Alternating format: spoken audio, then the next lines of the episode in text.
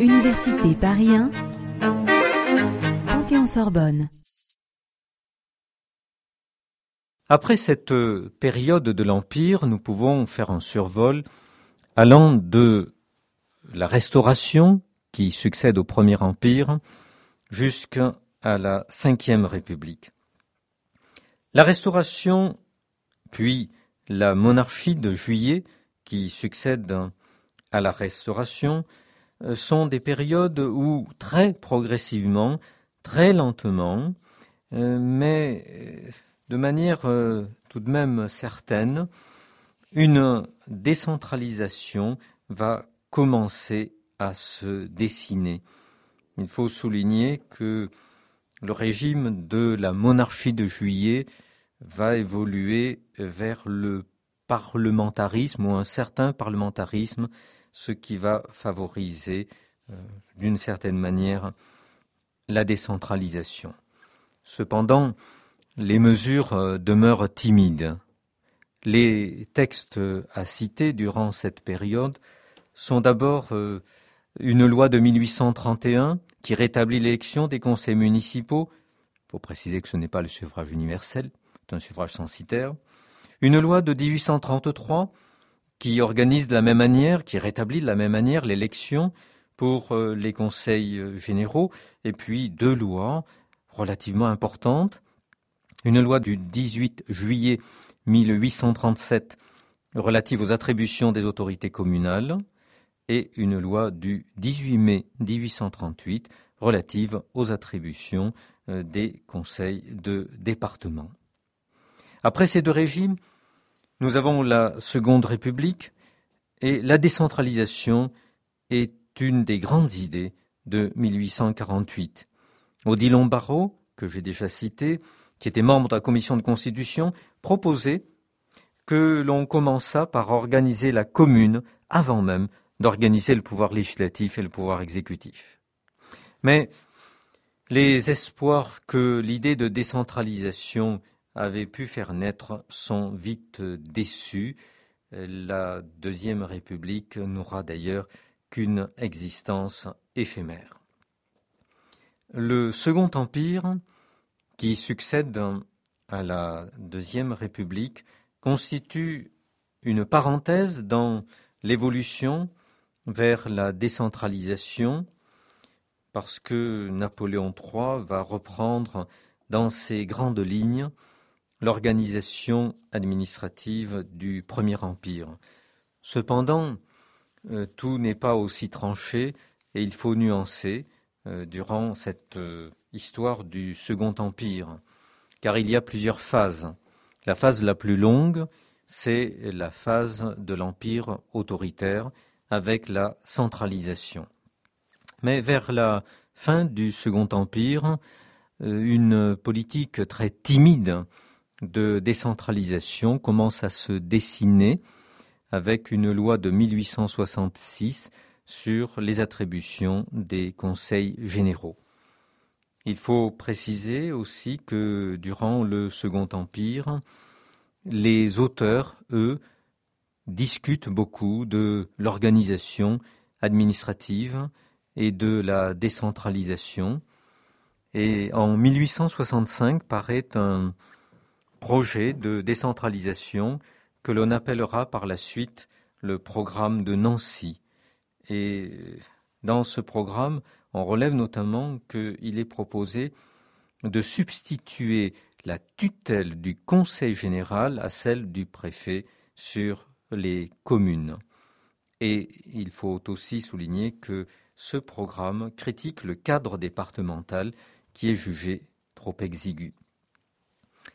Après le Second Empire, nous avons, euh, pas tout de suite la Troisième République, nous avons une loi très importante euh, qui est du 10 août 1871, qui est attribuée souvent à tort à la Troisième République, car en 1871, nous ne sommes pas encore dans la Troisième République. Celle-ci ne va commencer euh, qu'en 1875. Nous sommes dans une période intermédiaire et cette loi du 10 août 1871 a été votée rapidement parce qu'elle a été préparée sous le Second Empire par la commission de décentralisation qui avait été créée par ce Second Empire. Cette loi du 10 août 1871 est la première grande loi sur l'organisation départementale. On a pu l'appeler la charte départementale. Dans cette loi, on cherche à déterminer des affaires du département, affaires que l'on cherche à distinguer euh, des affaires de l'État. Malgré tout, le préfet occupe un rôle essentiel au sein du département. Et on pourrait s'étonner de cela puisque l'Assemblée qui euh, vote cette loi est une Assemblée à tendance euh, majoritairement monarchiste, alors que les préfets sont une création de l'Empire. Mais il faut se souvenir qu'il y a eu peu de temps auparavant ce qu'on appelle la Commune de Paris, véritable guerre civile en France, qui a fait des dizaines de milliers de morts, et les parlementaires ont en tête cette tragédie. Cela explique qu'ils maintiennent le préfet, euh, qui lui donne des attributions très importantes. Le préfet va être, en 1871, à la fois le représentant de l'État dans le département et l'exécutif du département. Et cette situation sera maintenue jusqu'en 1982. Le législateur de 1871 avait créé comme contrepartie au préfet une commission départementale, mais qui n'eut jamais vraiment une grande importance. Après la loi de 1871, une autre loi très importante est à signaler, et cette fois nous sommes bien sous la Troisième République.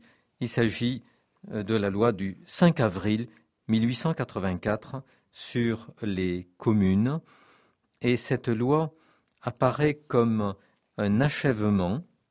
On a parlé aussi de la charte communale.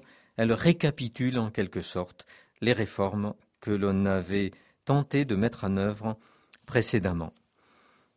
L'une des caractéristiques de cette loi est l'uniformité de régime juridique qu'elle instaure pour toutes les communes de France. Les disparités entre les communes étaient déjà très grandes à cette époque et il aurait été possible d'établir des statuts différenciés, tenant compte notamment de la spécificité des petites communes. Mais le législateur s'est refusé à consacrer des statuts juridiques différents selon l'importance des communes. Nous voyons là un trait tout à fait caractéristique de notre organisation administrative. Le même type de structure se retrouve à l'échelon communal qu'à l'échelon départemental, avec deux organes. Il y a d'abord une assemblée, le conseil municipal, qui est chargé d'adopter des délibérations, délibérations qui sont appliquées par un exécutif local qui est le maire. L'exécutif, le maire, représente d'abord et principalement euh, la collectivité, c'est-à-dire la commune, mais il peut représenter, dans certains domaines, l'État.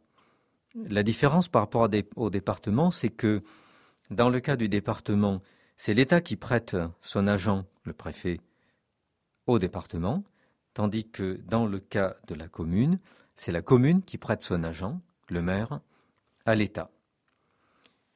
La loi de 1884 établit une tutelle du préfet, tutelle qui est double, tutelle sur les personnes et tutelle sur les actes. Et cette tutelle sera effectivement une tutelle qui pourra être très importante durant certaines périodes. Il faut souligner également que le législateur de 1884 adopte une disposition très importante sur laquelle on reviendra. C'est l'article 61 alinéa 1er de la loi qui déclare le conseil municipal règle par ses délibérations les affaires de la commune. Après cette loi de 1884, il faut d'abord euh, signaler le vote d'une loi sur les syndicats de communes, sur lesquels on reviendra, en 1890. Syndicats de communes qui sont créés pour la gestion de services intercommunaux. Par la suite, on voit surtout euh, le recul de la décentralisation. Les crises, puis la guerre, euh, vont mettre fin à cette décentralisation et le régime de Vichy est un retour à la centralisation. Après euh, cette période noire de notre histoire, la quatrième République va être un, temps où l'on va essayer d'apporter des innovations. La Constitution de 1946 va déclarer dans son article 87 Les collectivités territoriales s'administrent librement par des conseils élus au suffrage universel.